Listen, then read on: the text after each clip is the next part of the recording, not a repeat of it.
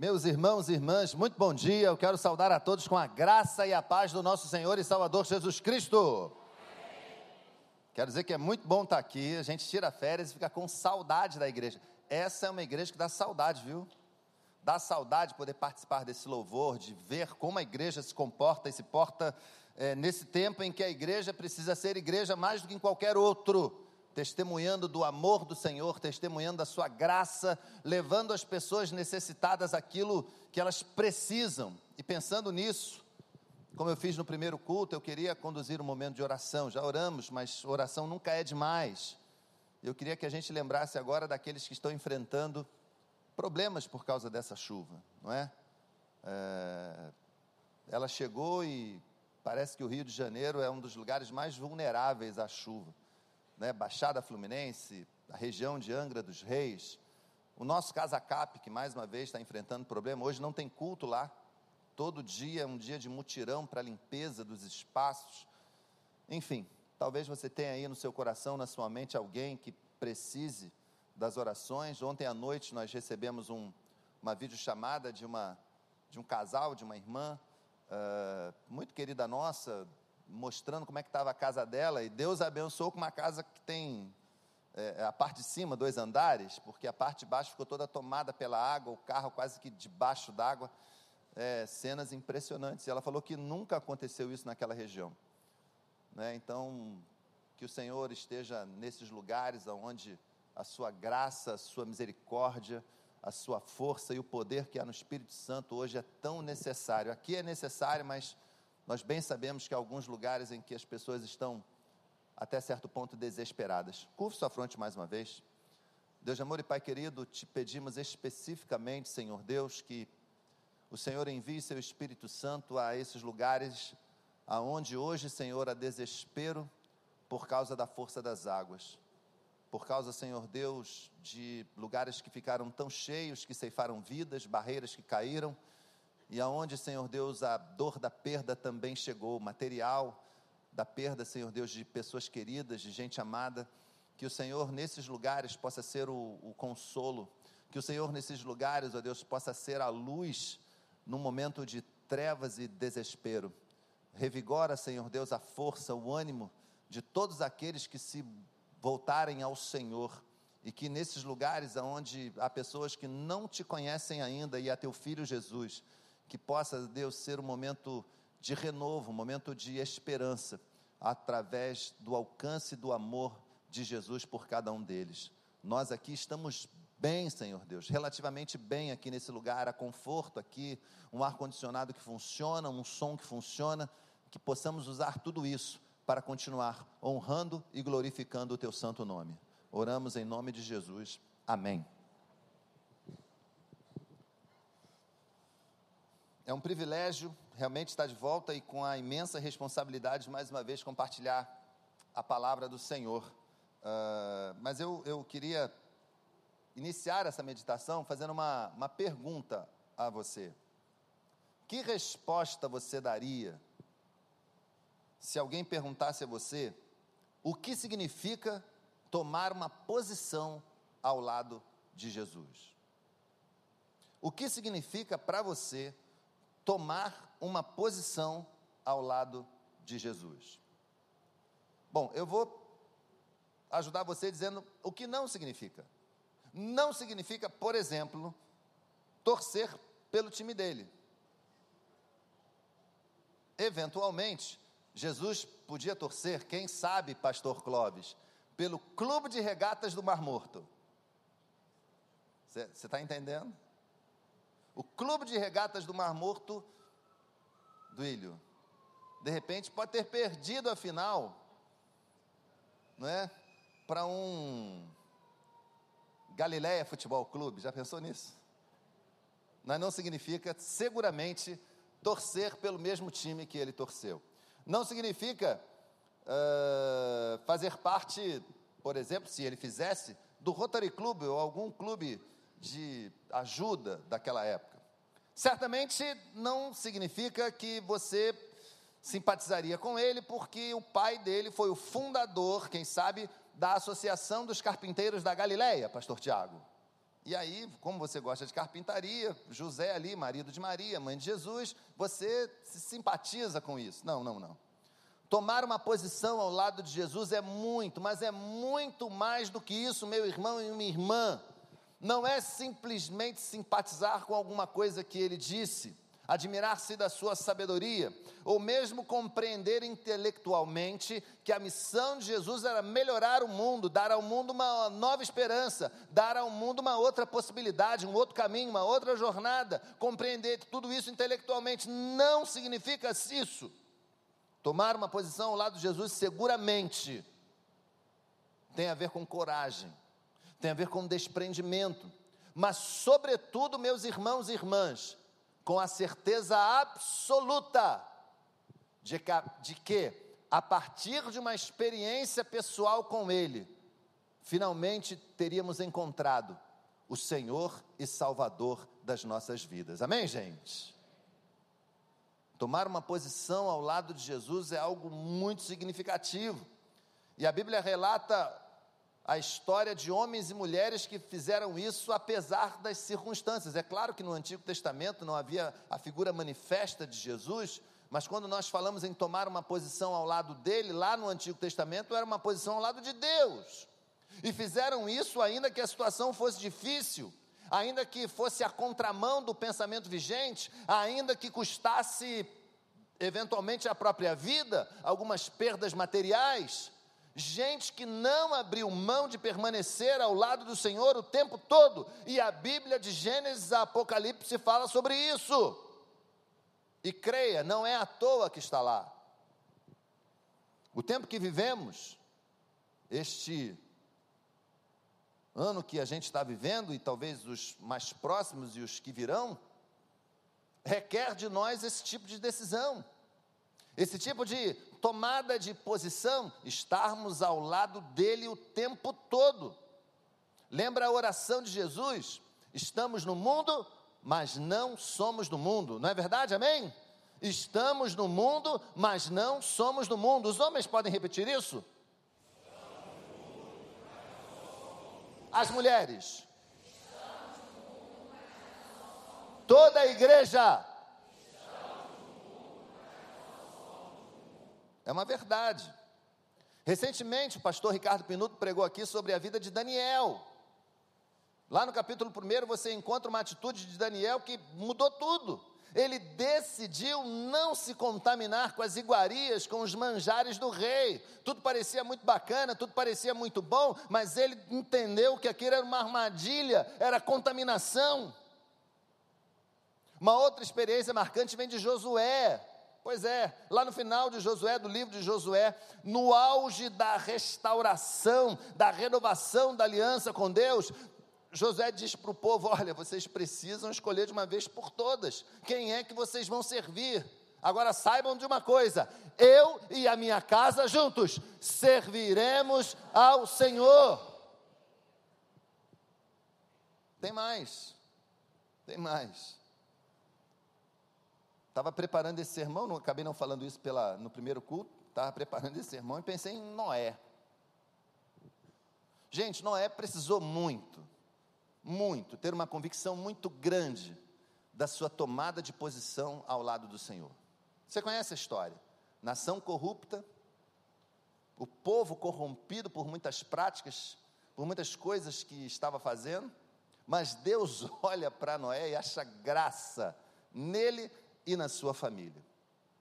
E Jesus, e Deus, na verdade, pede a Noé para fazer uma coisa meio louca. Constrói um barcão aí. Não era uma coisa comum.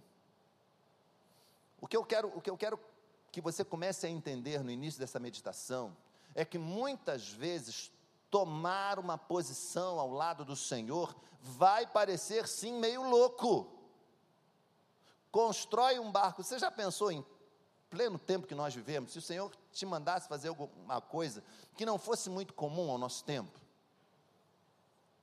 Eu não chego a dizer construir um barco, mas algo, por exemplo, dá um bom testemunho aí no teu trabalho, onde todo mundo rouba alguma coisa.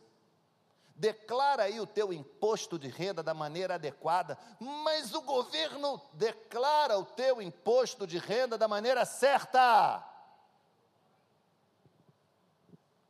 Para de fofocar, para de falar mal da vida alheia, daquela vida que não tem absolutamente nada a ver contigo. Parece meio louco porque todo mundo acaba fazendo. A gente convive em rincões, em lugares em que essas coisas são quase que senso comum. Pois a meditação dessa manhã vai querer dizer para você, meu irmão, minha irmã, você que está aqui, você que está prestando culto pela internet, ou que vai assistir a esse culto num outro momento, preste atenção que o Senhor está requerendo de você nessa manhã, é que nós todos, eu e você, tomemos uma posição ao lado dele, uma posição que seja irredutível custando o que custar. Ainda que a gente pareça meio louco, ainda que pareça a contramão de todas as coisas, e que seja, mas nós devemos sim tomar uma posição ao lado do Senhor, custe o que custar. Mas eu quero meditar mesmo, me aprofundar um pouquinho, numa outra história do Novo Testamento dessa vez. A história de alguém que acaba nos ensinando o que significa, o que acaba significando na prática, tomar uma posição ao lado de Jesus, porque essa pessoa fez isso literalmente. Em todas as oportunidades que ela teve com Jesus, que ela esteve com Jesus, ela fez isso. Tomou uma posição ao lado do Senhor. Abra sua Bíblia, no Evangelho segundo Lucas, capítulo 10, verso 38 a 42, versos de 38 a 42. Evangelho segundo Lucas, capítulo 10, versos de 38 a 42. Vai ser projetado, já está. O texto diz assim: Caminhando Jesus e os seus discípulos, chegaram a um povoado onde certa mulher chamada Marta o recebeu em sua casa. Maria, sua irmã, ficou sentada aos pés do Senhor ouvindo a sua palavra. Marta, porém, estava ocupada com muito serviço e, aproximando-se dele, perguntou: Senhor, não te importas que a minha irmã tenha me deixado sozinha com o serviço? Diz-lhe que me ajude. Respondeu o Senhor: Marta, Marta, você está preocupada e inquieta com muitas coisas, todavia, apenas uma é necessária. Maria escolheu a boa parte e esta não lhe será tirada. Amém, gente? Que texto, né? Quão, quão atual é esse texto? Quão pertinente para muitas vidas que estão aqui nessa manhã é atualíssimo o que está sendo dito aqui. Muitos pregadores, talvez vocês mesmos já tenham escutado muitos sermões acerca desse texto, das verdades desse texto, mas eu humildemente queria apresentar a você três grandes verdades que eu pude perceber aqui. A primeira delas é que há aí uma atitude fundamental presente nesse texto, que foi receber Jesus em casa. Receber Jesus em casa. E falo isso, gente, porque essas personagens, Marta e Maria, e seu irmão, seu irmão é até tão famoso quanto, quem é o irmão delas?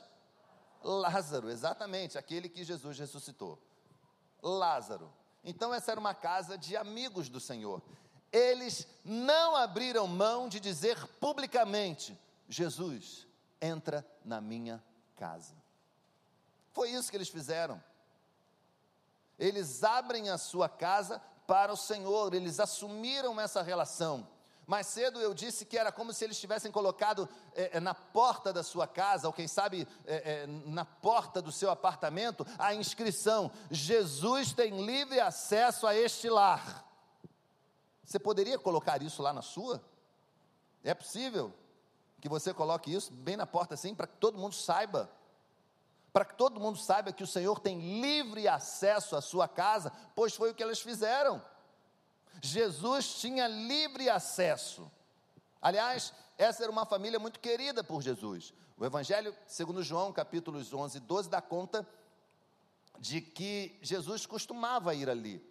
Ele foi, dessa vez, em Lucas, foi quando precisou ressuscitar Lázaro, e foi de uma outra vez quando Maria joga um nardo caro aos seus pés e seca com os próprios cabelos, arrancando até uma certa irritação do tesoureiro da turma, que você sabe quem é. Jesus gostava da companhia deles. Marta provavelmente era líder desse grupo, talvez por ser a mais velha. A Bíblia não diz se ela era casada, viúva, seja como for, ela sempre que aparece, aparece nessa posição de destaque, liderando o grupo. E receber Jesus e a sua comitiva foi um ato de quem se posiciona ao lado do Senhor, foi um lado de quem se posiciona ao lado dele, não importando o que pensassem a respeito. Não importa o que vão pensar, Jesus tem livre acesso aqui, sem qualquer constrangimento. Gente, esse ato é tão tremendo que enseja de Jesus uma resposta. O que ele faz? Ele aceita. Pastor, e por que esse destaque desse jeito? Por que você está falando assim? Porque não era nada comum naquela época. Uma interpretação uh, inadequada da lei, a prática daquele tempo impedia que as mulheres, prestem atenção, impedia que as mulheres pudessem aprender, impedia que os rabis ensinassem as mulheres, olha isso, porque elas não tinham capacidade para aprender. Jesus rompe com esse paradigma.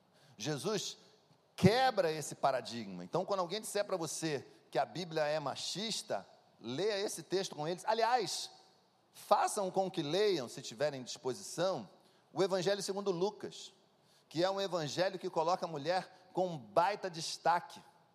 Logo no início do seu, da sua narrativa, Lucas fala do Magnificat de Maria, que texto maravilhoso, um dos mais lindos poéticos de toda a Bíblia. E aqui ele mostra como Jesus gostaria que as mulheres fossem tratadas. A presença de Jesus não se daria mais, preste atenção nisso, não se daria mais por uma distinção de sexo, mas sim aqueles que de bom coração quisessem.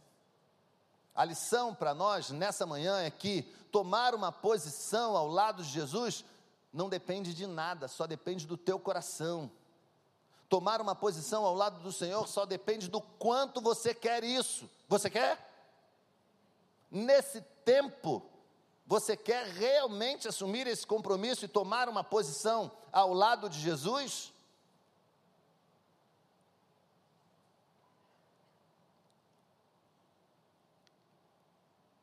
Eu preciso perguntar isso para você. Jesus tem livre acesso na tua casa? Se ele quisesse entrar e abrir aquela gaveta, ele poderia? Aquela gaveta. Talvez a senha do seu celular. Ele poderia ter? Jesus tem livre acesso a quem você é. Pensa nisso. Porque na verdade ele sabe quem você é. Sabe mais e melhor do que você. Você é que pensa que está enganando alguém. Aliás, você pode me enganar. Você pode enganar as pessoas que estão ao seu redor mas você não engana o Senhor. E ele tem livre acesso lá à sua casa. Senhor, pode entrar aqui. Porque, gente, se tem um lugar onde nós somos nós mesmos, é a nossa casa. É ou não é verdade? Se tem um lugar onde a gente, é, assim, é um pouco sem freio, né, como costumo dizer agora, onde a gente é quem a gente é, a nossa casa. Se você é casado, né, a sua esposa sabe coisas a seu respeito, né? O seu marido sabe coisas a seu respeito, esposa, né? Que ninguém mais sabe. A sua casa é aquele lugar onde a gente é quem a gente é. E eu estou falando isso porque a gente não pode ser, de maneira alguma, crentes exemplares na igreja, cheio de glória a Deus, louvado seja o Senhor na hora do louvor tão especial que a gente canta aqui, e ser troglodita em casa e ser má esposa em casa, ser mau marido em casa, ser pai indiferente em casa. A nossa casa é o lugar que precisa ser completamente consagrado a Deus. Amém? Não tenha dúvida disso. A posição ao lado de Jesus vale como vale para a tua casa. Lá também é lugar de aprender dele, lugar de viver o evangelho, lugar de experimentar a graça e a misericórdia do nosso Senhor. Amém, gente? Que as nossas casas sejam completamente consagradas ao Senhor. A segunda verdade que eu vejo aqui, gente, é que há um dilema e grandes lições a aprender a partir deste dilema. Temos aprendido ao longo desses anos que para uma boa interpretação da Bíblia é muito importante olhar o seu contexto, olhar o que vem antes, olhar o que vai um pouquinho depois, enfim, isso é muito importante. Né? Se você gosta de estudar a Bíblia, há inclusive uma classe de interpretação bíblica que acontece presencialmente e online. Dá uma olhadinha. Pastor Ronaldo hoje deve ter falado um pouquinho mais sobre isso a importância do contexto histórico, cultural, porque está muito distante, gente. A gente precisa estudar realmente. E eu falo isso porque esse capítulo 10 vai nos dar algumas pistas daquilo que Jesus pensava sobre esse tema, que eu vou falar agora. E lá no final desse ponto eu vou voltar a essa ideia do contexto. Em alguns versos do texto que nós lemos, parece haver um dilema na cabeça de Marta.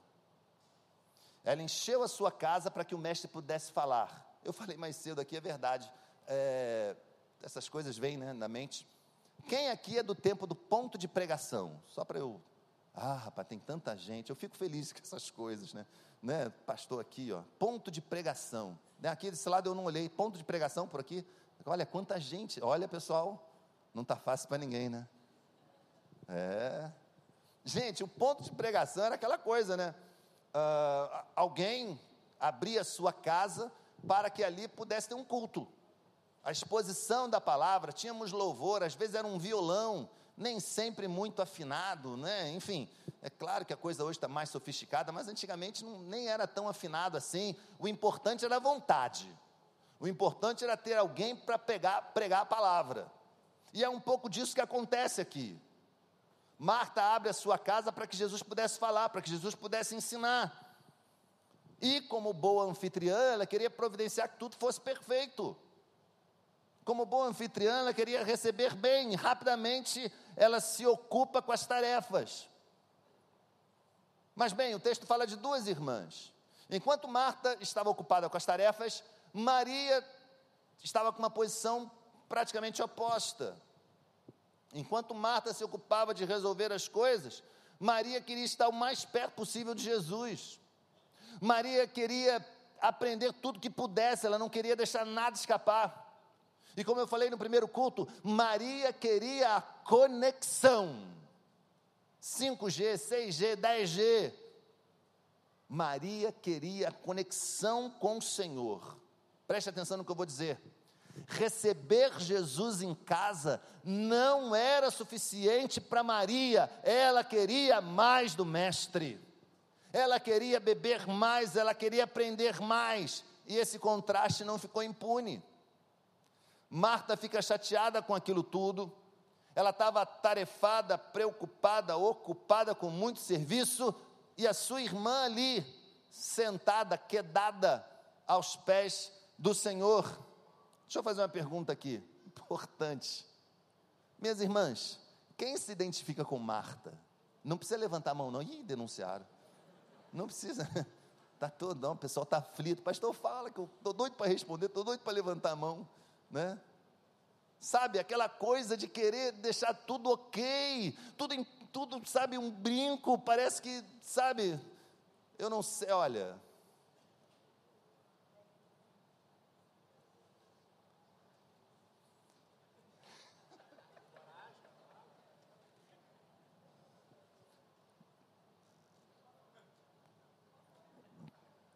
Meus irmãos, no primeiro culto, a minha esposa não estava aqui. Aí eu falei algumas coisas. Aí os pastores que estavam aqui, estão aqui, fala agora. Estão aqui, ó. Estão... Fala agora, pastor. E aí, homem de Deus? Fala. Gustavo está vermelho, pastor Gustavo está vermelho ali, ó. Mas é sério, eu não sei se você é casado com uma assim. Mas você está ali, você acha que está bom, mas não está bom. Tem que arrumar, Duílio tem que arrumar mais um pouquinho, né? É assim também. Sabe? Não, mas vem cá, não, isso aqui não pode ficar aqui, meu amor. Você não está vendo que isso aqui desarrumou tudo. Eu acho que é meio Marta. meio não, ó. Está corrigindo o pregador, é isso mesmo, Marta, é isso mesmo. Mas é sério, gente. Agora, veja. É, se você se identifica com Marta, é porque Marta é um tipo de você.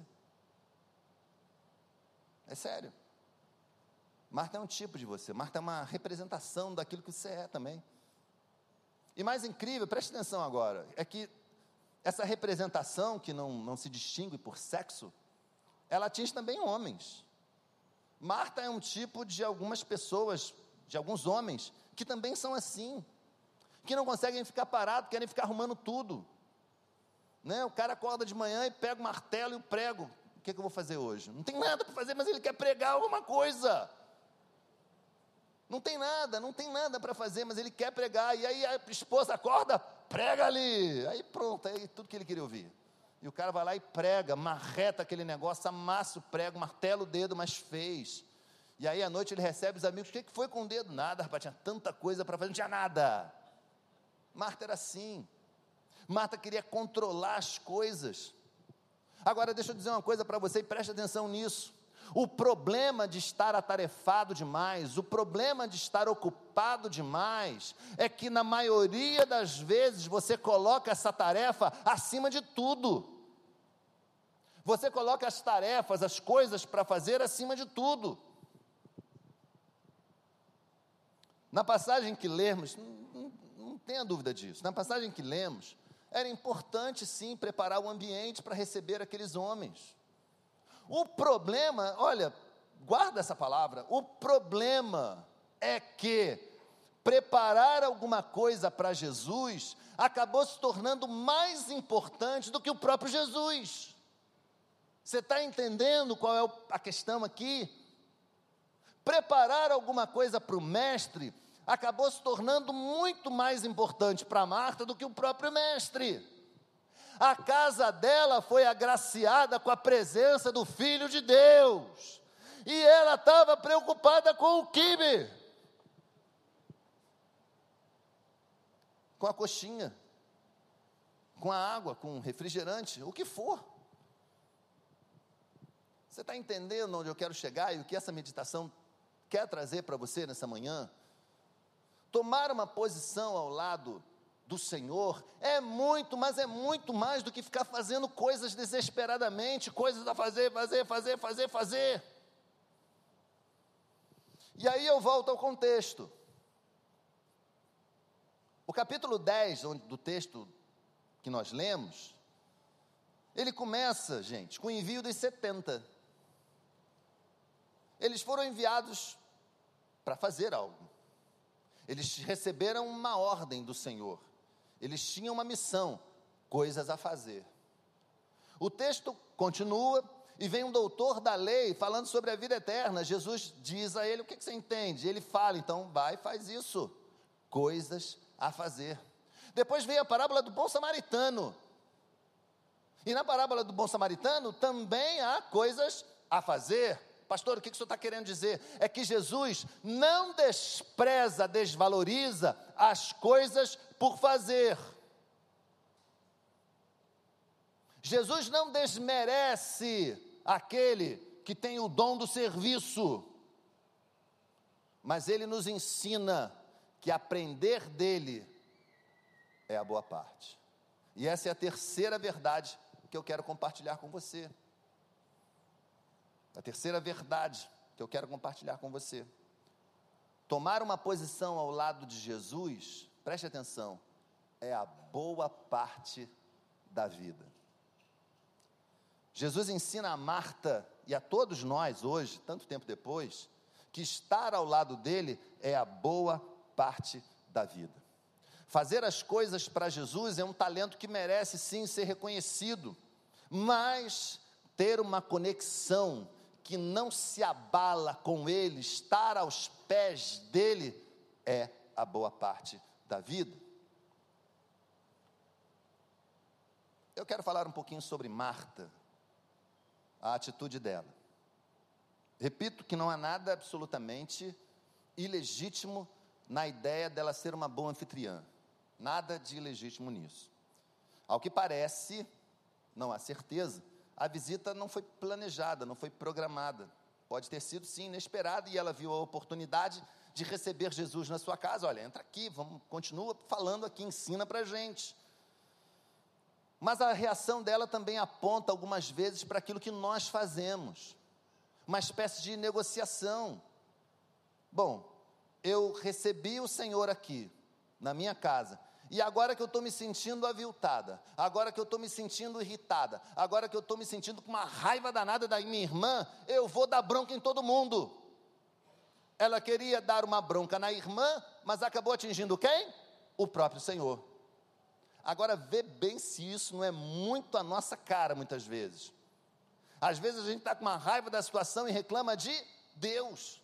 A gente está querendo resolver uma questão e reclama do Senhor. O ônibus não vem, o Uber atrasa, o trem não funciona, o dinheiro não caiu na conta, aquela transação não deu certo, a gente reclama do Senhor.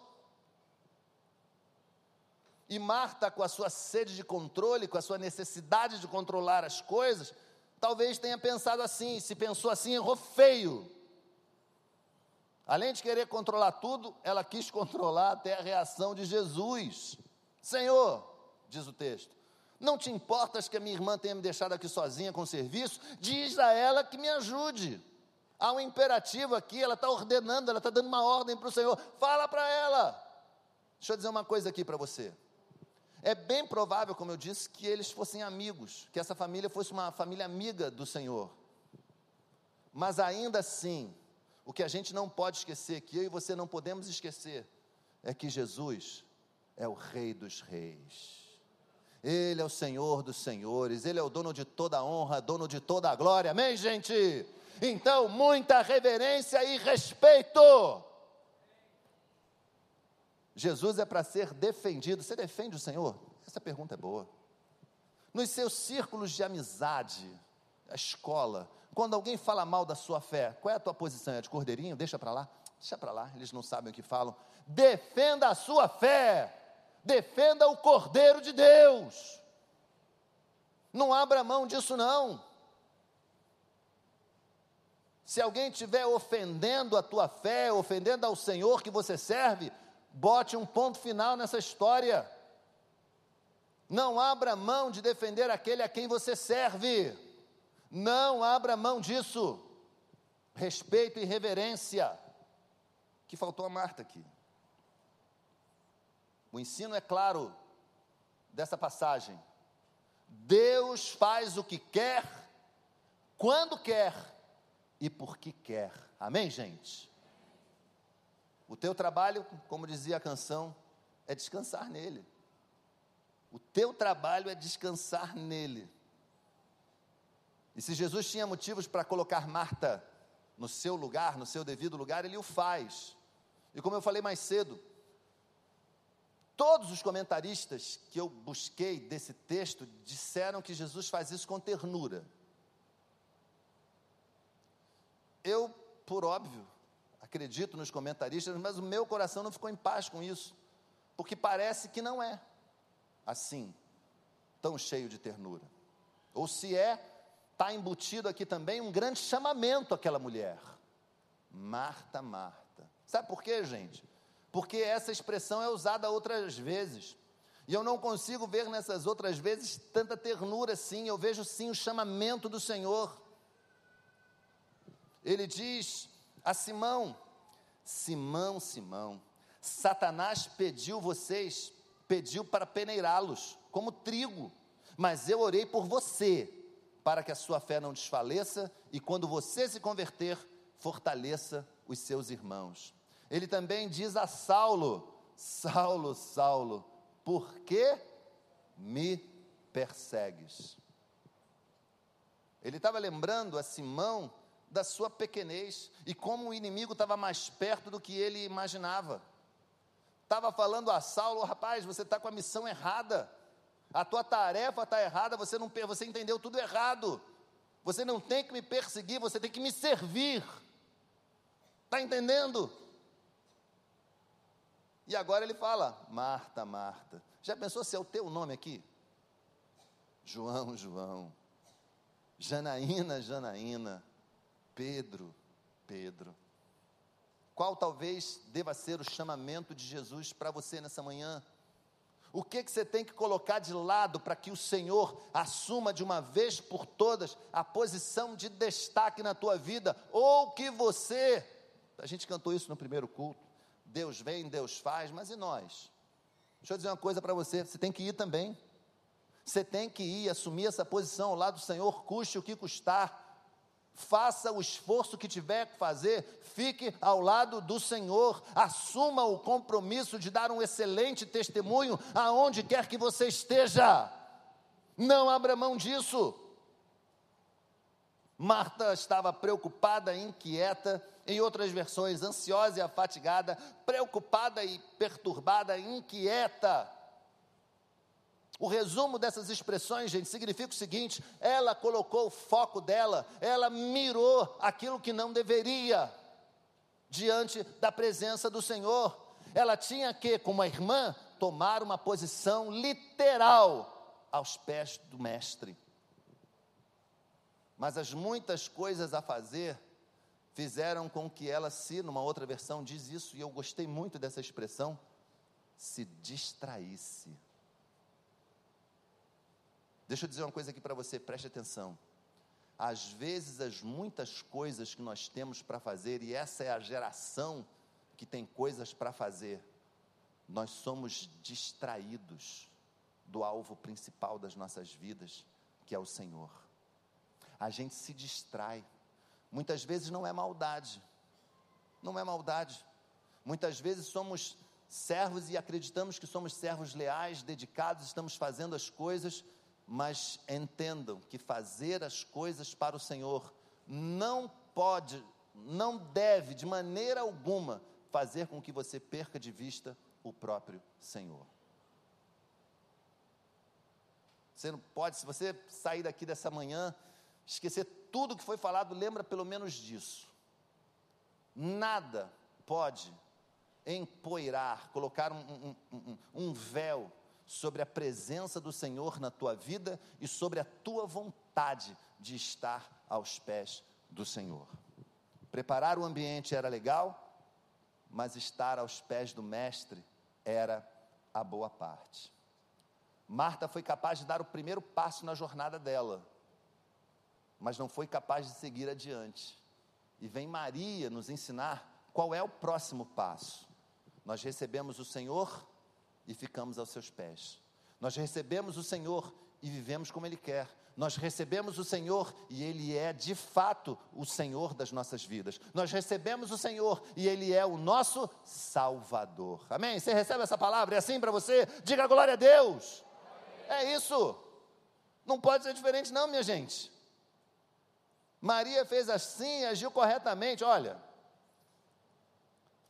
Maria aparece três vezes no relato dos evangelhos. Nas três vezes que ela aparece, aonde ela está?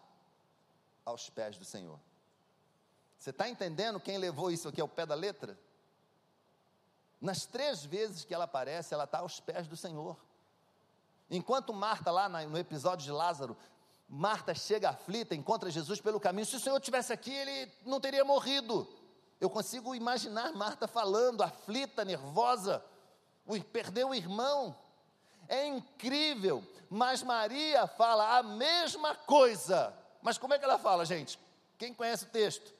Ela se queda, ela se joga aos pés do Senhor numa atitude de humildade. Ela reconhece a Jesus como Senhor e fala: Senhor, se o Senhor tivesse aqui, ele não teria perecido, ele não teria morrido. Está entendendo a diferença? Hoje você está sendo chamado, convocado, desafiado a assumir um compromisso ao lado dele. e saia daqui com a certeza de que, preste atenção, a boa parte não vai ser retirada da tua vida, nem agora e nem na eternidade. Aqueles que assumem esta posição ao lado do Senhor Jesus, que compreendem essa história, não serão apartados da presença dEle por nada, absolutamente nada. Vou convidar o ministério de louvor, vamos louvar a Deus. É para esse tipo de compromisso que o Senhor nos chama, é para esse tipo de vida que Ele está chamando a gente. Daniel, Josué, Noé e Maria têm nos mostrado, e tantos outros personagens, têm nos, mostrado que assumir essa posição é tudo que nós precisamos fazer. E quem sabe, ao longo dessa canção, não é a hora de um autoexame, aquela reflexão, aquela coisa íntima, sua e o Espírito. Ele está no lugar que deveria? E a outra pergunta é: você está no lugar que deveria? Você está realmente aos pés dele? Vamos louvar o Senhor. André, por favor.